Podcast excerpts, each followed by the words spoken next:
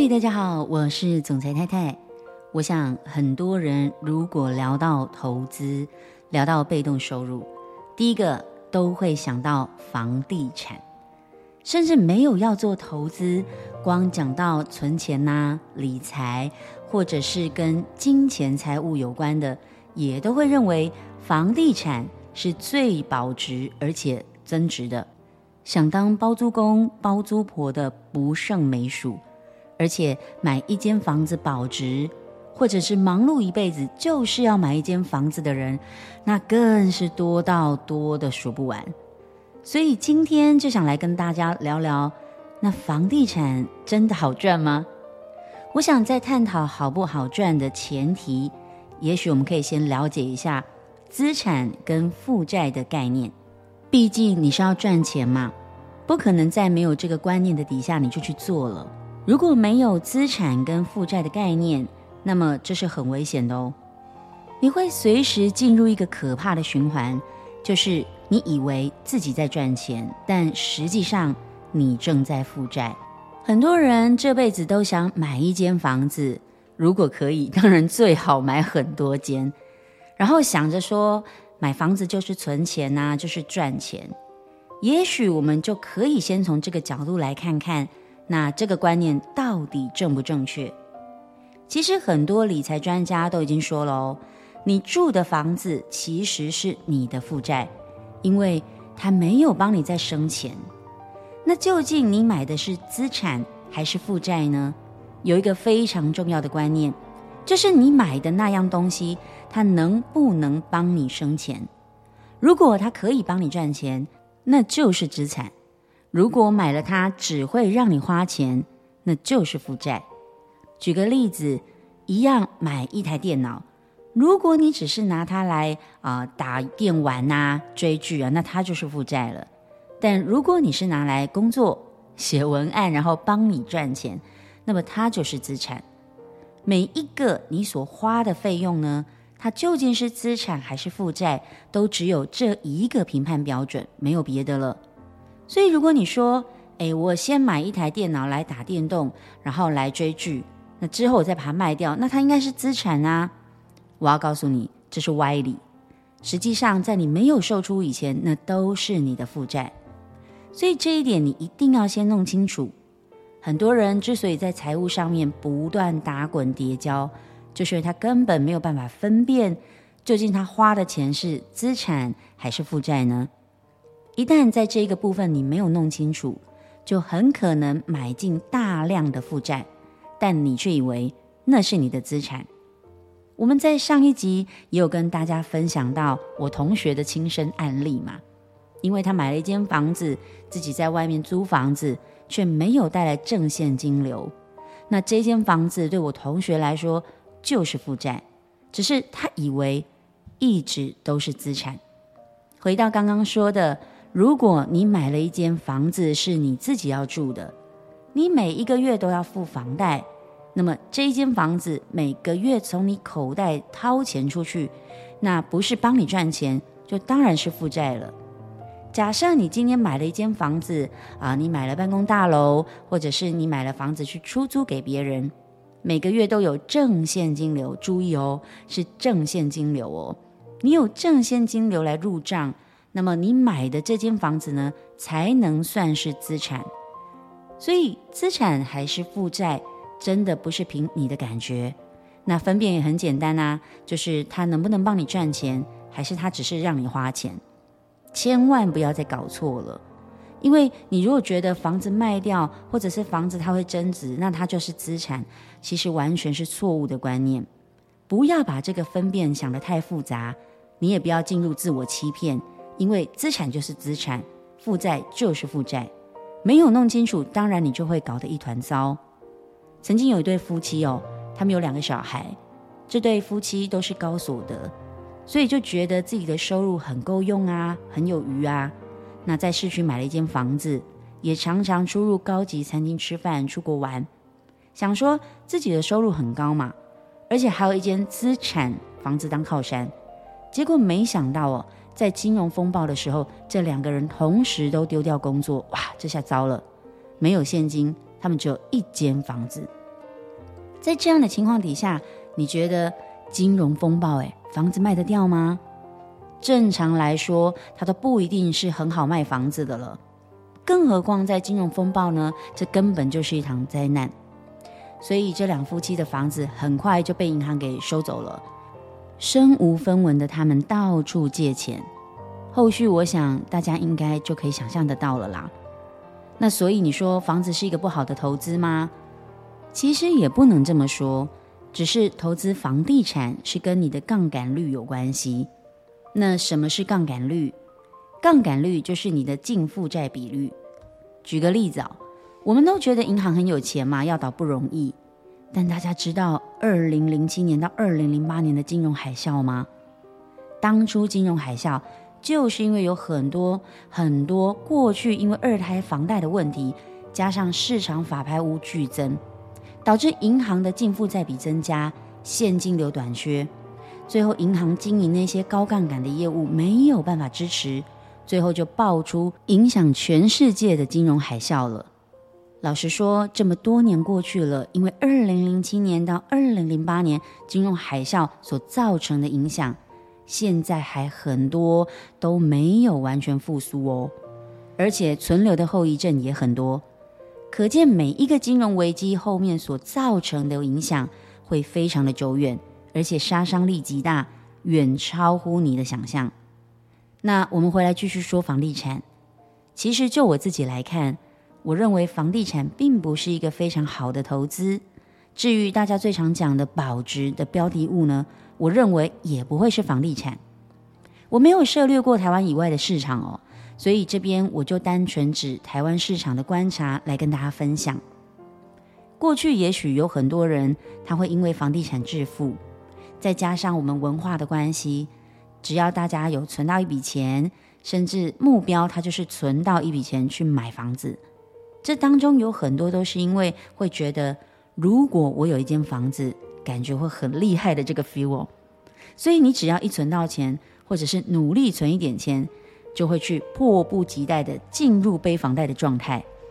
这边可能会有人讲说，诶，可是现在投资房地产的方法很多啊，也有很多人出来教你零元买房啊，还有很多房地产投资的课程都教你怎么做，就可以创造现金流什么的。我只能跟各位说。我自己认识非常多专业的房地产投资专家，也有很多是台面上赫赫有名的老师哦。他们自己投资的几间房子，甚至合股投资的几间房子，现在都还在等待卖家。为什么？因为房市的不确定性因素很高，是属于一种如果你没有运用高杠杆，你就赚不到钱的。但是高杠杆又存在很高风险的一种投资。过去台湾有很多人因为房地产致富，尤其加上过去几年全台的房价疯狂飙升嘛，会让你有一种感觉说，哎，好像我现在不买，以后就会买不起了。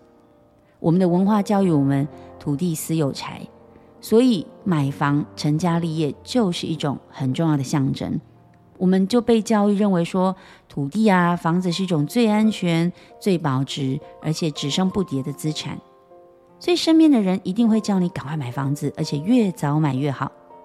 当我们从小就不断被灌输这样的观念时候，就会出现不管怎样都会很想冲动给他买下去的感觉。那上面都是一种 feel 哎，我们来理性看看这到底是不是真的。我们先来看看哦，房地产的年化报酬率。假设你是在二零一二年第三季买一间两千万的房子，你放了十年到二零二二年的第三季。那么这间房子啊，会涨到三千两百万。这个数据呢，是根据内政部住宅价格指数近十年的涨幅。你会觉得说，哇，那很厉害啊，因为十年就有一千两百万的成长嘛。那这年化报酬率看起来还不错啊。那你知道吗？这年化报酬率算下来只有四点八一趴，而且这个数字还没有考虑任何房屋的各项成本，也没有考虑通膨。但这段时间你知道吗？台股大盘的加权报酬率年化报酬率是十一趴。如果大家熟悉零零五零，那它就是十二点四趴。所以其实哦，在台湾投资房地产的报酬率真的没有大家想象的这么好。而且大多数人都会忽略一项事实，就是你持有房地产，在你成功买卖以前，这一路上你是需要付出很多成本的，而且这些成本你很难从房价当中看出来，但它又确确实实的存在，像是你买房要缴的税啊，折旧的维护成本啊，管理费啊，保险啊，房贷的利息啊，一大堆有的没有的费用，如果再把通膨考虑进去。那么就连四点八一趴的年化报酬率都看不到了，这年化报酬率最后可能只能勉强过关，胜过通膨。你可能会说：“哎，总裁太太，你太不懂房地产了吧？你只要贷款八成，就会有五倍的杠杆。哎，就算这年化报酬率只有五趴，也赢过很多投资标的啊。其他的投资标的都没有办法有这么低的利率进行借贷，进行高杠杆获利。哎，即使面对大跌，也不用担心缴款被砍头啊。”所以，我们来算一下哦，真相到底是什么？假设我们买一间房子两千万，然后贷款八成，头期款应该就是四百万，再加上一些前置费用，像是中介费啊、装修啊、代书啊、税费啊等等，这些费用大概如果在房价的百分之十，也蛮合理的，大概也就是两百万。房贷一千六百万的部分呢，我们用三十年的本息均摊。以目前五大行库房贷利率大概是两趴，所以算下来你每个月缴的房贷大概是五万九千块。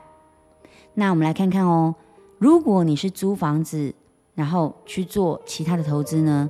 我们刚刚举的例子是股市哦，我们就来用股市这两个方式来比较一下。我们刚刚算出来了，如果我们买两千万的房子，自备款四百，加上你的前置费用两百，总共就是六百万。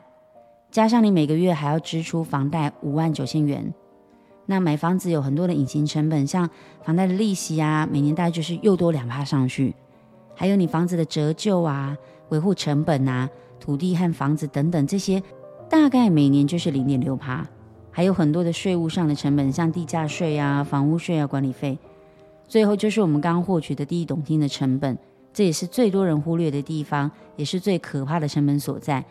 所以我们刚刚算过嘛，如果你要买一间两千万的房子，就要先准备六百。那全台三大房价指数，从过去二十年房价平均涨幅大概在四点五到六趴左右，但证交所所公布的二十年大盘的指数变化，投资报酬率在九点八趴。也许你会说，那是因为总裁太太，你看的房子都不在蛋黄区啊，我看的区域报酬率都有十趴以上诶。你不能用非蛋黄区来比喻，诶，这边我要提醒一下各位哦，不管我们今天要投资什么，又要有一个正确的逻辑。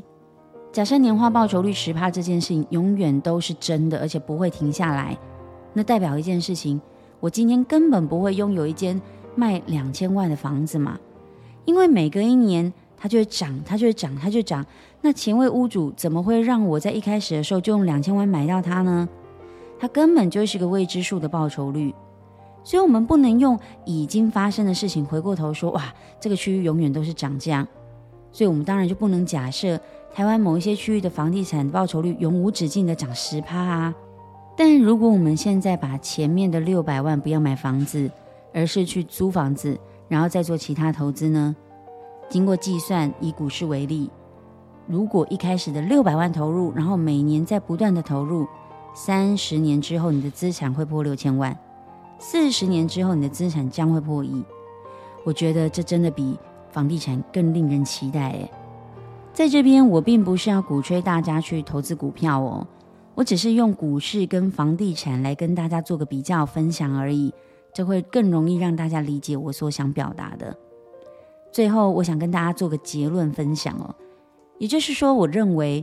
在台湾买房不一定是一个很好赚的行业，或者是很好的投资，特别是如果你的资产规模还没有来到一定的比例之前，买房可以说是一个很烂的财务决策。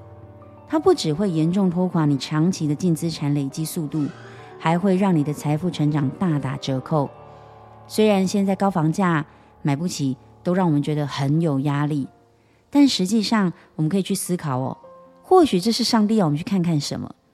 假设我们强迫自己辛苦买房，然后把现金流弄得很卡很烂，诶，到底我们在追求什么啊？OK，今天的分享就到这边。如果对你有帮助，喜欢今天的内容，欢迎你给我五颗星评价，并且留言给我，让我有一点鼓励，可以持续为你分享更好的内容。如果你还想跟我聊一聊有关于社群媒体创业班的事，或者是想跟我有任何交流的，也欢迎你可以透过 IG，在单局叙述中就加我 IG 私讯我，期待我可以有跟你更多的互动。我是总裁太太，我们明天见。